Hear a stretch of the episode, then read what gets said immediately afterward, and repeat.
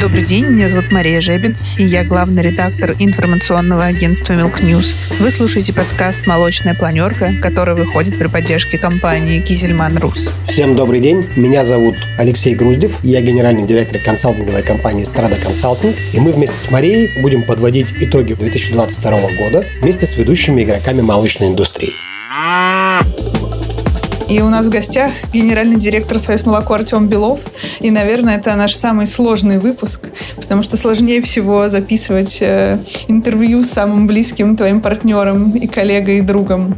Но мы попытаемся подвести итоги года так, чтобы это было новое и интересно. Ребят, привет! Надеюсь, что выпуск будет интересным. Есть о чем поговорить. Мы много говорили про э, риски, вызовы, возможности и так далее. Но вот так, если подытожить, какие у нас три ключевых итога для отрасли 2022 года? Вот три победы, три поинта. Ну, ты знаешь, на самом деле вопрос очень непростой. С одной стороны, 2022 год – это год восстановления в отрасли а, после очень непростых 2020-2021 ковидных годов. С другой стороны, появилось огромное количество новых вызовов, которые связаны с началом специальной военной операции и вызовов рисков, которые появились в связи с этим. Но вообще, подводя итоги года, наверное, можно констатировать, что в целом, в целом а, год был для отрасли неплохим. Мы наблюдали в этом году восстановление в производстве молока, мы наблюдали восстановление доходности как в сырьевом секторе, так и в переработке после достаточно серьезного роста а, себестоимости, который был в 2020-2021 году. Поэтому, наверное, с точки зрения финансового результата отрасль заканчивает а, год достаточно неплохо. Там доходность восстановлена, там инвестиционная активность а, определенная, неплохая, скажем так, есть. Но еще раз повторю, что, конечно, появилось огромное количество вызовов, которые, если не реализовались полностью в текущем году, наверное, будут сопровождать отрасль в 2023, 2024, 2025 годах. То есть такие более системные, долгосрочные риски и вызовы, связанные с э, технологическими ограничениями, с финансовыми ограничениями, связанные с э, логистическими ограничениями и так далее. Мы много говорим про то, что доходность восстановилась, но можно как-то оцифрить вот э, среднюю температуру по больнице, какая она была в пандемийные годы, когда мы говорим, что она упала, какая она сейчас, и вот, я не знаю, там, э, про какую самую высокую доходность ты слышал от своих партнеров, не называя компания? Ну, наверное, некорректно говорить о самой высокой доходности, но вот мы, подводя итоги текущего года, на молочных сессиях много обсуждали этот вопрос. Ну, наверное, вот если в двух цифрах, то доходность в э, производстве сырья в средних крупных хозяйствах в этом году в модернизированных современных комплексах была порядка 23-25%. Если говорить о переработке, то, наверное, средняя доходность в переработке составляла порядка там, 8-9%. Э, при этом напомню, да, что когда мы, например, встречались летом на молочных сессиях и обсуждали доходность, э, по итогам первого полугодия э, доходность была порядка 4,8%. Да? То есть вот доходность восстановилась к концу года, то рост себестоимости удалось отыграть. И это действительно такой хороший результат. Когда мы делали программу развития отрасли в 2014 году, какая тогда была доходность? Ну, ты знаешь, сложно сказать. По сырью так точно была гораздо, ну, как бы доходность была гораздо ниже. Если мы помним, у нас и динамика, в принципе, в сырьевом секторе э, до 2013-2014 года была там, отрицательная, по сути. Да? В переработке, ну, наверное, доходность была сопоставимой. Может быть, там была чуть побольше. Удалось ли достичь тех целей, которые ставились? И можно ли считать, что программа э, состоялась и надо писать следующую. Не, на самом деле программа действительно состоялась, динамика в секторе была очень неплохая. Как я говорил, там, прирост производства сырого молока, это была традиционная краеугольная проблема для молочной отрасли. За последние 10 лет, ну там не 10-8 лет, составляет порядка 3%. Да? То есть мы ежегодно 700-800 тысяч тонн прибавляем товарного молока. И, собственно говоря, весь тот процесс импортозамещения, да, объем импорта за этот период снизился практически на 30%, он был обеспечен именно вот тем самым ростом. Да? Фактически у нас стартанула там сырная индустрия, да, там, там перезапустилась получилось. Да? Поэтому эффект, очевидно, есть. Программа, в принципе, как бы в чем суть этой программы, для чего мы ее разрабатывали? Суть программы была очень простая. Сформировать долгосрочные, понятные правила игры для инвесторов. Да, чтобы инвесторы понимали, на что они могут рассчитывать, если они инвестируют в молочную отрасль. И в этом смысле, ну, как бы, опять же, на цифрах, да, там порядка 350 миллиардов рублей, которые были вложены за этот период времени в сырьевой сектор, порядка 400 миллиардов, которые были вложены в перерабатывающий сектор, но это вот совершенно конкретный результат. То есть инвестиции, инвесторы пришли в отрасль. Э, отрасль показывает неплохую динамику развития, э, даже в очень непростые годы, да, там, которые вот последние три года, 20, 21, 22. Мы все равно в позитивной динамике. Ну и раз уж мы начали разговаривать про программу, наверное, закончим этот вопрос. Говорили о том, что будет еще одна программа, и, в принципе, собирались, мы обсуждали ее. Будет ли она, да? И э, если будет, то какие ошибки прошлого нужно учесть или какие новые вводные здесь будут? Тут вопрос не в ошибках, да, вопрос в том, что а, у отрасли должен быть какой-то системный долгосрочный документ, да, и в этом смысле, наверное, формирование программы на ближайшие там 10 лет, до 2030 года, это была бы разумная история. Единственное, что, конечно, к этому процессу необходимо поступать тогда, когда а, ситуация будет, ну, скажем так, а, чуть-чуть более прогнозируемой. Все-таки сейчас очень большое количество рисков, которые очень сложно, сложно учитывать, особенно в долгосрочной перспективе. Но, очевидно, такая программа нужна. Мы осознанно в прошлом году приняли решение направления, что не будем делать ее в, про, в 2022 году разрабатывать, но я думаю, что, возможно, в 2023 году там, ситуация станет более понятна, вызовы более прогнозируемы, и мы все-таки к этой программе вернемся. Потому что есть целый ряд новых акцентов, да, которые нужно в программу включать. С точки зрения ключевых производственных, базовых параметров, производственных, ситуация сейчас достаточно благоприятна. Но есть целый ряд вызовов, да, связанных прежде всего с доступностью технологий. Там, это селекция, это генетика, это оборудование и так далее. И вот эти вот блоки, их нужно очень-очень-очень четко прорабатывать. Да. А вопросы биобезопасности, которые там в последнее время возникают, возникают все острее. Поэтому это будут новые акценты, которые нужно будет погружать в программу. То есть если 6 лет назад, там, не 6, уже 8 лет назад программа была прежде всего сконцентрирована на росте основных производственных показателей, как в части сырья, так и переработки, то сейчас в этой программе должны появиться новые акценты и, соответственно, новые меры. К сожалению, а, отрасль развивалась, э, не только, кстати, молоко, вообще все сельское хозяйство развивалось за счет нескольких а, ключевых историй. Да? Это частная инициатива, бизнес весь частный, это сбалансированные меры господдержки, очень доступное кредитование, которое недоступно другим отраслям, потому что последние там, 10 лет мы получаем кредиты по ставке не более 5%. Ну, не так много отраслей могут похвастаться, но, в общем, такими результатами. Ну и третье, конечно, доступность технологий лучших, да, которые есть в мире. Да, и вот сейчас мы столкнемся, если первые два пункта там у нас остаются, то третий пункт, к сожалению, сейчас вызывает вопросы. И вот на этом нужно делать акцент основной. Программа-то была на пятилетнюю, и, на мой взгляд, точка перегиба в молочной отрасли с точки зрения там объемных показателей и то, действительно, на что была заточена программа, была достигнута аж в 2018 году. И реально вот с 18 там, 19, 20, 21 ну, отрасль барахталась как бы в решении своих э, текущих операционных задач и сваливающихся на голову внешних проблем. А вот этот вектор, э, который был задан тогда, на самом деле отчасти был потерян, и действительно назрело время для того, чтобы новый вектор и новые э, цели для отрасли ставить, потому что в противном случае, ну, как бы так и будем барахтаться в болоте. Ну, я с тобой готов поспорить по поводу того, что мы будем барахтаться в болоте, потому что все-таки, если мы посмотрим динамику там 2018 года, именно основных производственных показателей, то они очень неплохие. Да?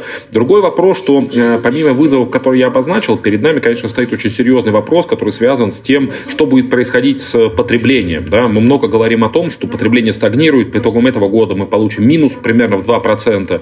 И, в общем, вопрос, как развиваться в отрасли, какой должна быть парадигма, да, это тоже очень важный вопрос. С моей точки зрения, очевидно, что на ближайшие 10 лет молочная отрасль должна иметь экспортоориентированный вектор. То есть, если предыдущие там, 8 лет ключевая задача для нас была импортозамещение, она не решена до конца пока, хотя здесь динамика очень позитивная. Что касается следующего периода, то туда, наверное, экспортная парадигма должна быть такой базовой, да, вот.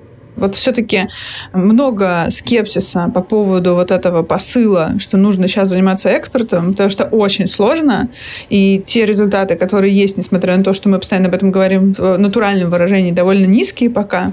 Почему ты так веришь в это направление? И когда вот, пройдет этот перелом, э, не знаю, ментальный, что люди действительно в это поверят? Слушай, ну, во-первых, я готов поспорить э, с небольшими объемами экспорта. Понятно, вопрос, чем сравнивать, да, но уже сейчас каждый 25 литр молока, который мы производим, мы экспортируем. Там, объем экспорта по итогам прошлого года, по итогам этого года будет составить 500 миллионов долларов. Это, в принципе, достаточно приличный объем.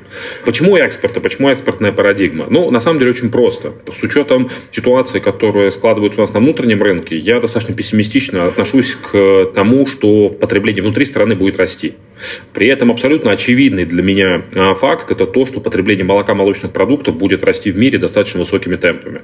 Там, мою гипотезу подтверждают данные исследования а, ФАО, которые они проводили в этом году, и прогнозировали рост потребления по различным категориям продуктов питания на мировом рынке. Так вот, молоко – продукт, а, потребление которого занимает, будет расти самыми высокими темпами. Продукт номер один. Среднегодовые темпы роста ставят там, почти 2%. Это, в принципе, сопоставимо с объемом производства молока в России ежегодно. Условно говоря, рынок будет на 20 миллионов тонн расти в ближайшие 10 лет. Традиционные страны-поставщики, а их всего на самом деле 6 на мировом рынке, скорее всего, там, не смогут серьезно наращивать объемы производства, объемы поставок. К этому есть объективные причины. Это и вопрос, связанный с ESG-повесткой, там, и целый ряд других вопросов. Мы, кстати, по итогам этого года, например, видим, что вот эти 6 стран ключевых экспортеров снизили объемы производства молока примерно 2 миллиона тонн. Я думаю, что такая тенденция будет сохраняться в ближайшие годы. Поэтому для нас это возможность. То есть фактически мировой рынок будет расти там, ежегодно на емкость российского рынка. Этим, конечно же, нужно пользоваться. Более того, если мы говорим о потреблении, где растет потребление? Потребление, понятно, растет прежде всего в развивающихся странах. У меня по поводу экспорта такой вопрос. Мы все стремимся в Китай, хотя там многие высказывают скепсис, потому что кому там нужны без сильных брендов, заточенных именно под китайский рынок. Но не получится ли так, что мы тут будем сейчас 10 лет пытаться выйти на китайский рынок, а к этому моменту Китай все сам импортозаместит? Нет ли смысла прямо сейчас настраиваться там на Мену, Африку и так далее? вместо Китая? Совершенно недооцененным с моей точки зрения рынком является рынок Африки. И это действительно огромный рынок, плюс э, это регион, э, который будет показывать самые высокие в ближайшие десятилетия темпы прироста населения. Поэтому я думаю, что Африка, да, это, наверное, один из ключевых рынков. А Китай традиционно, он достаточно серьезно импортозависим, хотя, опять же, вот если посмотреть на динамику последних нескольких лет, в Китае сейчас реализуются программы по наращиванию объема производства товарного молока, и мой прогноз, что, наверное, они будут неплохо прирастать. Будет такая очень интересная модель. Производство молока будет сосредоточено в Китае, корма, корма будут импортироваться. И я думаю, что это такая вот модель э, китайская, которая действительно позволит им достаточно серьезно наращивать объемы производства. Но вместе с тем, сейчас порядка 35-40% объема потребляемых молочных продуктов в Китае оно импортируется. Импортируется прежде всего commodities, да, это сухое молоко, это масло, это сыворотка. Я думаю, здесь для нас тоже есть определенные возможности. Ну, первое, у нас есть на самом деле фундаментальная основа для того, чтобы Россия в молоке была а, сильным игроком на мировом рынке, и это природно-климатические условия. Ключевая проблема всех стран – это отсутствие свободной земли, во-первых, а во-вторых, доступных а, ресурсов а, пресной воды – и, соответственно, единственных две страны, а, которые могут серьезно прибавить объема производства молока, это мы и США. При этом у США там есть свои сложности с этим. Поэтому мы сегодня уже даже по товарным объемам молока пятые в мире. И единственное, что нам мешает войти там в топ-5 экспортеров молочной продукции, это себестоимость. И вот об этом действительно нужно думать там в ближайшие несколько лет. По поводу Китая позиция понятная, но здесь два ключевых тезиса. Первое. Львиная доля молочного экспорта – это все-таки сырье и commodities. И в этом плане бренда – это там десятый вопрос. А в любом случае в молоке готовую продукцию всегда и в Мене, и в Китае, и в любой другой стране будут локализовывать и делать сами. То есть весь молочный рынок – это поставка сырья. А по поводу Китая и внутренних объемов производства, у них крайне ограниченные площади а, сельхозугодий и крайне ограниченные лимиты пресной воды. Они на самом деле не смогут принципиально сильно нарастить объемы производства сырья. Ну, согласен, с этой логикой согласен. Согласен. Ну, давайте продолжим тему себестоимости тогда. Какой здесь потенциал что можно делать с этой высокой себестоимостью? Где здесь у нас основные потенциальные точки сокращения ее и ключевые риски на вот ближайшие годы? На самом деле топовые молочные комплексы у нас уже вышли, в общем-то, на приличный на мировом уровне уровень эффективности. И, соответственно, вот э, как, на твой взгляд, должна остальная отрасль двигаться, чтобы мы и в среднем по отрасли вышли на хорошие цифры, конкурентоспособные на мировом рынке? Ну, смотри, я думаю, что сейчас, э, там, если так оценивать, там порядка 70%, ну, 60-70% молока, которое производится в России, производится на современных комплексах. современных, модернизированных, либо построенных с нуля. С точки зрения себестоимости продукт, который на них производится, я думаю, что абсолютно конкурентоспособен. Другое дело, что отрасль находится в инвестиционной фазе, и в результате, например, если мы проанализируем динамику цен сырое молоко, то вот цена на сырое молоко действительно находится на одном из самых высоких уровней да, там, в мире. Но здесь тоже есть два важных фактора, которые нужно понимать. Во-первых, себестоимость и цены на сырое молоко растут во всем мире. Да, если мы посмотрим, то сейчас э, там, цены на молоко в Европе выросли практически на 30-40% за год. Да? И я думаю, что это тенденция долгосрочная. Да? Там себестоимость будут расти, цены будут расти. Это первое. Второе, э, очень важно понимать, что будет происходить с глобальными ценами на commodities, на молочные. Здесь, кстати, я вот э, спорил с коллегами, опять же, из ФАО ООН, когда они презентовали там доклад, они говорили о том, что цена не будет там серьезно расти в ближайшее десятилетие. Я как раз с этим не согласен. Я думаю, что мы вот в части сельскохозяйственных коммодитис и молочных коммодитис вводим такой долгосрочный тренд, долгосрочный тренд высоких цен. Да, связано это с высокой стоимостью сырья, связано это с тем, что ключевые страны-экспортеры не смогут серьезно наращивать объемы производства, потребление будет расти. Поэтому я думаю, что цены будут на молочные коммодитис расти, и это будет играть нам на руку. Это позволит э, нам зарабатывать и окупать проекты в сырьевом секторе, это позволит развивать экспортоориентированную переработку, и здесь, кстати, там нужно сказать о мерах господдержки, которые у нас с этого года появились для экспортоориентированной переработки. Поэтому экспортный бизнес будет вполне доходным. Но просто нужно понимать, что это немножко другая модель бизнеса, да, то есть это все-таки комодити, это все-таки работа прежде всего на обороте, да, с относительно небольшим уровнем рентабельности, с достаточно значительными объемами поставок. Это просто немножко другая модель бизнеса, да, это трейдинговый бизнес, но при этом это может быть хорошим, эффективным там, доходным э, направлением деятельности. Мне кажется, что сейчас э, действительно неплохой непростой период. То есть, э, а с одной стороны, мы понимаем, что мировой рынок, он волатильный. В этом плане я про цены косвенно только говорил. Да, гораздо важнее вопрос себестоимости именно а, в ключевых странах-экспортерах. И здесь, мне кажется, как раз сейчас хорошее время, потому что есть фундаментальные предпосылки к тому, что себестоимость именно будет расти на самом деле во всем мире – и в Зеландии, и в ЕС, и а, в США, а у нас есть реальная предпосылка оптимизировать эту себестоимость и действительно выйти на уровень эффективности выше, чем у основных конкурентов. И вот этот, мне кажется, а, ситуацию нужно реально использовать. И ключевой вопрос – как? Ты знаешь, ты задаешь риторический вопрос. Наверное, вопрос эффективности – это там такой краеугольный камень. По-хорошему, повышение эффективности – это ключевая задача, которую должны решать как производители молока, так и переработчики. Ну, как бы направление плюс-минус понятно, по которым нужно работать. Вызовы, с которыми мы столкнулись в этом году, они действительно, вот я, меня это больше беспокоит с точки зрения эффективности. Да? Там, сможем ли мы решить проблему импортозамещения, например, по племенному материалу, по генетике? От этого будет зависеть вопрос продуктивности, эффективности в, в, в хозяйствах. Сможем ли мы решить вопросы, там, а, связанные с селекцией, в том числе кормовых культур. Да? От этого тоже будет зависеть вопрос эффективности.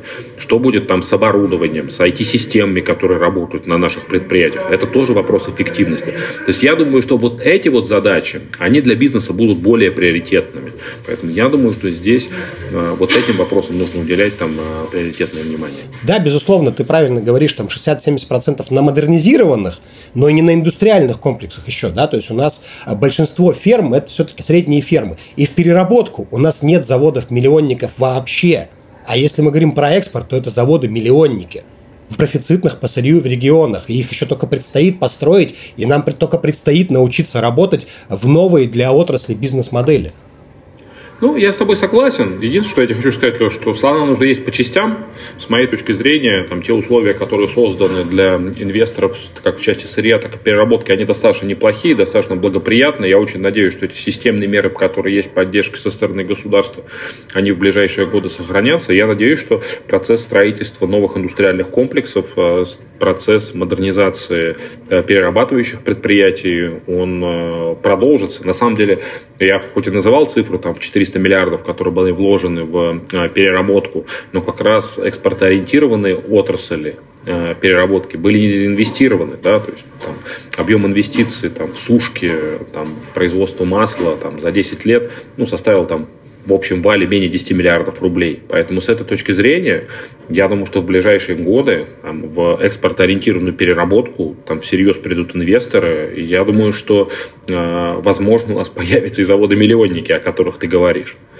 Вот, поэтому я думаю, что это вопрос там ближайшего будущего. Ну, то есть это и есть вот эта трансформация, которую ты говорил на конференции ведомостей, что отрасль ждет серьезная трансформация сектора. То есть маленькие помирают, средние слабые помирают, вырастают до крупных, строятся миллионники, мы идем на экспорт. Все такая большая индустрия, и превращается она в любую другую индустрию, которая уже высококонсолидирована и находится в руках там энного количества крупника. Э, это так ты видишь или все-таки не настолько? Ну, ты знаешь, наверное, если по-крупному, когда я говорю о трансформации, там, наверное, несколько базовых тезисов. Первый тренд – это, конечно же, то, что отрасль станет э, экспортоориентированной.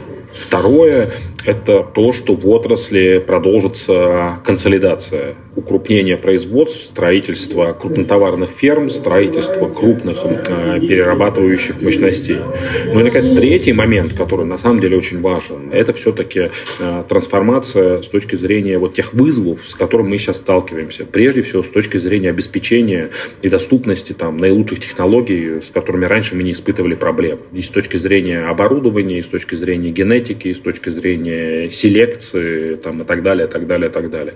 Вот, наверное, как бы три таких базовых крупных тренда, которые я имею в виду, когда говорю о том, что отрасль будет довольно серьезно трансформироваться. Вопрос от нашего партнера компании Кизельман Рус, который поддерживает наш подкаст.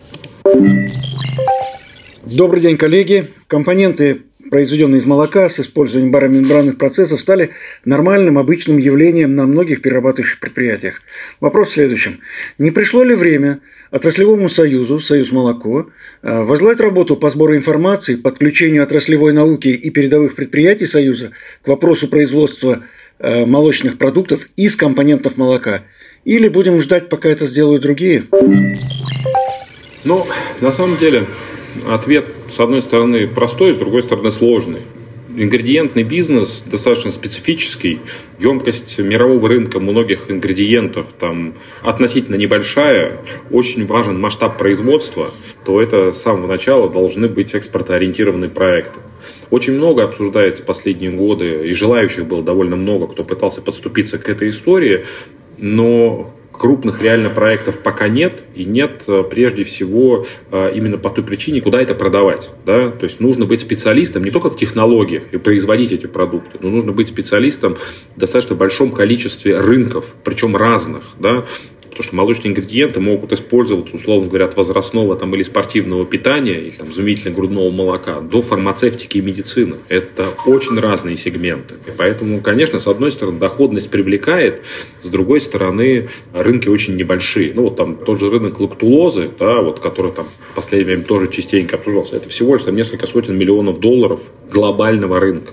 И, соответственно, строить мощности там, под такие рынки, это, конечно, очень рискованно, потому что они не пустые, они достаточно конкурентные. И чтобы производить и продавать, нужно не только обладать технологическими определенными компетенциями, но и рыночными компетенциями. А когда ты строишь завод, на котором у тебя большое количество продуктов, ориентируется на абсолютно разные отрасли, на абсолютно разные сектора, ну, риски твои кратно возрастают. Поэтому здесь, конечно, такой вопрос очень и очень непростой. Именно поэтому пока мы не видим таких крупных проектов. Хотя отдельные производства, как той же самой лактулозы, например, там э, в России развиваются, и вот там в ближайший год у нас, наверное, появится первый производитель лактулозы. Я надеюсь, что в следующем году, или в 2024 году проект уже будет запущен. Давайте завершим э, блок про рынок. И, наверное, последним вопросом здесь я бы хотела, ну, как бы так подытожить что самое сложное было для тебя в 2022 вот когда, вот, не знаю, ты прочитал или ты узнал о чем-то, и все, вот, руки опустились, и я не знаю, что делать, хочется проснуться, и непонятно, как решать эту проблему. И вообще было ли такое? Или все оказалось довольно решаемым? И что будет, вот, не знаю, одна вещь, одна проблема, которая будет самой главной в 2023 году, которую для рынка нужно решать? Ну, ты знаешь, на самом деле у нас отличная команда Союз Молоко, и все ребята отработали в этом году отлично, да, там 24 на 7, погружались в огромное количество вопросов, которые бы традиционно там не занимались, да, это и упаковка, и оборудование, и логистика, и финансирование проектов, и вопросы, связанные с мобилизацией и так далее, и так далее. Как это? Времени опускать руки не было, да, то есть там были задачи понятные, да, которые мы там старались решить, решить там максимально эффективно, максимально максимально сжатые сроки. В ситуации таких трансформаций, которые мы переживаем там в этом году, ну, наверное, по-другому просто было бы невозможно. Максимум из того, что мы могли. Ну и какие основные итоги работы Союза, о которых нужно сдать индустрии, вот, чтобы они понимали, что вот это сделал Союз, и это то, над чем мы работали. Ну, ты знаешь, буквально хайлайтами там ключевые результаты. Ну, во-первых, это не просто сохранение, а увеличение объема государственной поддержки молочной отрасли. По итогам года она составит порядка 54 миллиардов рублей, и за три года, по сути, объем господдержки э, увеличился более чем в э, полтора раза. Сохранены все направления поддержки, которые были раньше. Более того, у нас в этом году появилось несколько новых историй. Прежде всего, акцент был сделан на переработку, в том числе экспортоориентированную переработку. С этого года стали доступны льготные кредиты и капексы на строительство и модернизацию экспортоориентированных предприятий. И более того, первая компания в этом году уже получила капексы. В этом году стали доступны субсидии на увеличение объемов переработки молока. И многие компании там, в большом количестве регионов получили там, достаточно существенные суммы перерабатывающие в этом году. И это, кстати, очень неплохую роль сыграло, поддержало вот ту доходность, которая там, в середине года да, у нас там провалилась. Да, и сейчас это был один из факторов, почему мы выходим на достаточно неплохие неплохие уровни доходности по а, итогам года. Хорошей историей с точки зрения господдержки было то, что в текущем году на 40% увеличили капексы на молочные фермы. Там их фактически индексировали. Там, до этого там, сумма не индексировалась на протяжении там, порядка 5-6 лет. Со следующего года расчет субсидий для ферм будет э, исходить из суммы 628 тысяч рублей на скотоместо против 450 в годами ранее. Поэтому, в принципе, господдержка, наверное, одна из ключевых таких историй. Отрасль продолжает продолжается поддерживаться в достаточном объеме. Но мне вот хотелось бы здесь задать вопрос такой, прости, что я угу. прерываю, потому что не совсем очевидно многим, ну окей, господдержка, но это же не наши, ну там не деньги Союза, это деньги государства. Причем здесь Союз, что делает Союз для того, чтобы эта господдержка была? Но это же государство его дает. Ну, если вы посмотрите на разные отрасли, да, там, сельского хозяйства, то ситуация с государственной поддержкой в разных секторах достаточно разная. Наша позиция Союза заключается в том, что для того, чтобы сохранить инвестиционную привлекательность молочного сектора, да, там, необходим определенный уровень доходности. И мы, когда говорим о новых механизмах поддержки или о действующих механизмах поддержки, ежегодно мы обсуждаем историю относительно того, для чего нужна эта поддержка. Мы делаем определенные аналитические обоснования, да, которые показывают, что вот эта поддержка поддержка действительно дает тот результат, который мы ежегодно получаем. Поэтому, ну, здесь, как бы, там роль Союза, мы здесь находимся таким связующим звеном между бизнесом, да, по сути, и государством. И задача наша ключевая, чтобы э, те механизмы поддержки, которые есть, привлекали в сектор инвесторов новых, а, либо стимулировали действующих инвесторов расширять производство, увеличивать производство. Поэтому, наверное, говорить о том, что там, мы напрямую да, как бы влияем на эту историю, наверное, не совсем правильно, да, но то, что с точки зрения появления новых механизмов поддержки и сохранения старых, там, мы определенную роль здесь прикладываем, ну, наверное, да. Окей, okay, да. Второе, помимо господдержки? Наверное, важнейшая история. У нас очень много было тем с экологией. Как я всегда говорю, это самая сложная тема, потому что как это сложно э, говорить как о результате, ну, как бы оценить там, нашим, например, стейкхолдерам, там, бизнесу. Если что-то не случилось, да, то, в общем, сложно говорить о каких-то результатах. Но на самом деле в этом году было две важнейших истории, мне кажется, с точки зрения экологии. Во-первых, это был принят закон о побочных продуктах животноводства, который вывел навоз и помет из категории отходов. Это такая была достаточно сложная, непростая там, работа, очень длинная длинная. Вот, и в этом году был принят федеральный закон, и, собственно говоря, вот теперь там э, оборот будет регулироваться немножко по-другому, это сильно упростит э, для производителей э, работу с данными продуктами. И второе, конечно, это то, что в этом году сельское хозяйство не попало, хотя изначально планировалось под регулированием федерального закона о парниковых газах, он был принят, сельское хозяйство планировалось включить в него и регулировать, причем достаточно жестко, но, слава богу, там здравый смысл восторжествовал, и сельское хозяйство регулироваться в рамках этого закона там, жестко не не будет. Это, в принципе, для каждой компании достаточно серьезные потенциальные затраты, которые не случились. Второе важнейшее как бы достижение. Третья история, ну, маркировка, мы традиционно в нее погружаемся, погружаемся достаточно сильно, и здесь, наверное, два момента ключевых. Ну, во-первых, со следующего года будут доступны капексы на маркировку в объеме 70% от понесенных затрат. Там три года как бы мы эту историю прорабатывали, обосновывали, почему это важно, зачем это нужно. Это, кстати, к вопросу о господдержке в целом, да. Вот-вот, например, там с этой историей мы в свое время вышли, как бы мы ее доработали. Так что, как в свое время мы вышли за инициативу по кормам, да, там И в прошлом году была субсидия на корма. Да? То же самое на экспортоориентированную переработку. Мы предлагали там субсидировать капексами экспортоориентированные предприятия. Два-три года мы на это потратили, но вот сейчас эта мера есть. Это вот как бы к вопросу о том, как это работает. Вот, поэтому по маркировке, а, во-первых, капекс, во-вторых, перенос сроков поштучной прослеживаемости на 25 год и доступность данных и систем маркировки для отдельных производителей, наверное, это вот такие важные истории с точки зрения вот этого направления. Ну и на самом деле там было огромное количество оперативных задач, а, которые приходилось в этом году решать. Как я уже говорил, это и вопросы, связанные там, там, с упаковкой, с оборудованием, там, так далее, так далее, так далее. Тоже, наверное, это как такой системный итог, да, то, что мы, в принципе, много подключались к решению индивидуальных проблем наших членов.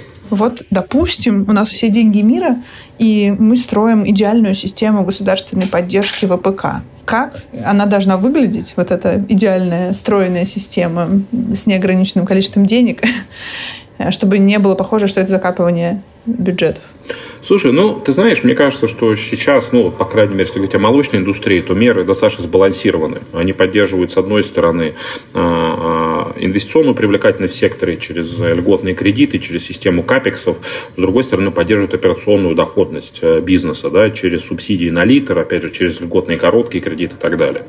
То есть, вот с точки зрения, там, именно производства, да, то вот эта история сбалансирована. Что, наверное, на чем нужно было бы сфокусироваться, где не хватает, условно говоря, определенных, хотя я не уверен, что там вопрос только в деньгах, да, это вот вопрос в э, обеспечении индустрии, да, там той же самой генетикой, да, тем же самым оборудованием, да, вот на вопросы, что здесь делать, ну, и какие механизмы поддержки здесь нужны, нужно это обсуждать отдельно и, возможно, как бы закладывать их в том числе в долгосрочную программу, которой, наверное, все-таки в 2023 году имеет смысл приступить. Но в целом, с точки зрения поддержки вот производственного бизнеса, в части сырья и переработки, как мне кажется, сейчас меры сбалансированы. Дальше их можно только наполнять деньгами, и это будет стимулировать стимулировать инвесторов. Что мне не понравилось в твоем вопросе, Маша, это вопрос про закапывание денег. Вообще, на самом деле, э, ты знаешь, э, в свое время там, мы же считали, в том числе, когда обосновывали там, нашу программу и необходимость ее финансирования, в том числе по капексам, мы же тогда считали, на самом деле, все мультипликативный эффект. Ну, там мы выходили на цифру, если мне не изменяет память, там, по а, окупаемость господдержки, которая э, направляется в отрасль, по крайней мере, в молочную, через возврат, через налоги и так далее, эта господдержка окупается в течение там, трех-трех с половиной лет. Мы тогда считали еще мультипликативный эффект на смежной индустрии. Да? То есть мы считали, что условно каждый рубль, который вложен в молочную индустрию, э, он дает дополнительные 4 рубля в смежных индустриях. Это и машиностроение, это и э, производство там, средств защиты растений, да, это химия там, и так далее, так далее, так далее. То есть на самом деле эффект здесь очень серьезный, масштабный. Мне кажется, АПК очень Э, благодатная отрасль, да, и вот эта вот история про закапывание денег, про черную дыру, ну, как-то, мне кажется, что это скорее мысли категории людей, которые не совсем понимают, что происходит в сельском хозяйстве, и мыслят э, в сельском хозяйстве в э, терминах там позднесоветского периода, да, когда действительно сельское было не очень эффективным, действительно огромные деньги вкладывались, и мы не рассчитывали там на какой-то эффект. Сейчас это современная, очень технологичная индустрия с частным бизнесом, который готов в этот сектор вкладывать, да, там, и видит совершенно четкие конкретные перспективы, как внутри, так и на глобальном рынке. Мы уже много раз сегодня упоминали племку и генетику. Вот э, что случилось с этой отраслью, почему ее никак невозможно расшатать? И вот была же у нас программа по развитию племки, по системным решениям этих проблем. Почему тогда, ну, наверное, не знаю, может быть, это я считаю, что не получилось, может быть, ее получилось в части реализовать. Прокомментируй, пожалуйста, что с генетикой и что с программой.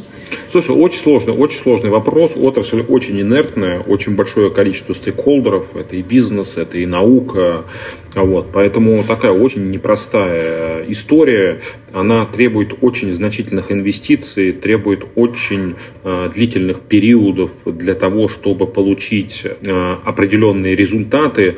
Частные инвесторы, ну, наверное, в силу разных причин, не то чтобы обходили эту отрасль стороной, но, наверное, в плане своих инвестиционных приоритетов не ставили ее на первое место. Поэтому и динамика, наверное, не такая заметная. Хотя она тоже есть, да, потому что если мы, например, проанализируем за 10 лет долю э, импортного племенного материала, там, нетелей, например, там, которые используют там, там, товарные комплексы, то э, пропорция за 10 лет изменилась. Если там, условно, 10 лет назад было 70% там, импорта, да, там, племенных э, нетелей, да, там, и 30 это были отечественные, то сейчас пропорция обратная, да, там, 70 на 30. То есть здесь тоже, на самом деле, э, здесь тоже, на самом деле, что-то меняется. У нас появляются свои генетические центры. У нас в этом году стартовал проект э, по производству секстированного семени в России, да, чего еще не было. И, кстати, эта история исключительно там, частных инвестиций, да, там, создание совместного предприятия на территории Российской Федерации. То есть здесь такие вот вещи есть, да, просто все процессы такие, они более длительные, да, там, и чуть более сложные, и не всегда на самом деле заметны.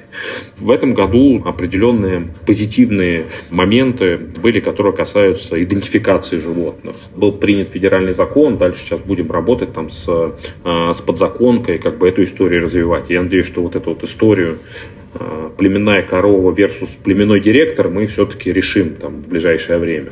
Поэтому сложная инертная отрасль, требующая больших инвестиций и не дающая такую окупаемость, да, там, и такой там, денежный поток, который дает как бы товарное производство. Поэтому и динамика там такая более слабая. Но мы придем к тому, что все-таки будут ассоциации по породам и будет какая-то системность здесь, или это ну, такая очень долгосрочная перспектива? мы придем, и я думаю, что у нас здесь э, вот э, то, что произошло в текущем году, да, я думаю, что это сильно стимулирует ускорение всех процессов. У нас есть ассоциации по породам, но, конечно, это должны быть более сильные структуры, чем то, что есть у нас сейчас. По сути, ассоциация по породам должна включать в себя там, всех ключевых заводчиков, да, которые должны формировать там, требования, требования к породам, да, требования к поголовью, требования к генетике. Да. Пока, к сожалению, наши ассоциации ну, там, не имеют того ресурса, ресурса в том смысле, что э, не объединяют такого количества заводчиков, да, там, чтобы действительно полноценно э, там, представлять целую индустрию. Но еще раз говорю, я думаю, что это такой вопрос, вопрос времени. Я надеюсь, что все процессы ускорятся вот, в ближайшие годы. Ну вот 2023 год, исходя из тех вызовов, которые мы обсудили, на чем сосредоточится Союз? Не знаю, три главных задачи для Союз молоко на 2023 год. Ну, если вот как бы буквально тезисно, да, там первая задача сохранение инвестиционной привлекательности сектора, соответственно, приоритетная задача сохранения объемов господдержки и расширения там, объемов государственной поддержки и направлений. Второе, там у нас остается ряд вопросов, связанных с маркировкой, и этот вопрос будет в фокусе, потому что с точки зрения э, затрат, которые бизнес несет, это очень затратная история, да, поэтому этот вопрос будет всегда в фокусе. Третий в фокусе вопрос, это, конечно же, вопрос, связанный с экологией, потому что там будет очень много в этом году там, различных инициатив, э, в которых там необходимо будет активно участвовать. Традиционно техническое регулирование, причем не только в части нашей молочной категории, да, но и, как показал опыт текущего года, да, мы достаточно серьезно погрузились в регулирование растительных продуктов. Э, этим мы тоже будем заниматься. Ну, конечно же, там, важнейшая для нас задача, ну, уже наша внутренняя, да, там, это коммуникация с молочниками и расширение круга, э, скажем так, членов Союз молока. Вот. Хотя уже сейчас в Союз входит компания, которая производит, перерабатывает более 50% молока в Российской Федерации, но нет предела совершенству, поэтому будем развивать взаимодействие с производителями молока в различных регионах. Будем продолжать э, помогать создавать региональные союзы, коих сейчас 15. Надеюсь, что в ближайшие годы будут союзы во всех э, ведущих молочных регионах. Ну и, конечно, для нас всегда остаются вопросы оперативные, да, потому что мы много работаем по запросам там, отдельных наших э, как бы, членов, помогаем им в решении там, тех или иных вопросов, сложностей, которые возникают, самых разных, в взаимодействии с государством. И, как последний, показывает последний год, взаимодействие с банками, с логистами, с э, э, другими стейкхолдерами. То есть, конечно же, оперативные задачи для нас всегда будут. То есть, мы, как бы, как это, мы сервисная организация, да, мы в хорошем смысле помогаем решать сложные вопросы, которые возникают у наших компаний-членов. То есть, мы работаем для того, чтобы люди зарабатывали деньги, инвестировали, развивали собственный бизнес. В этом наша задача, в этом наша цель.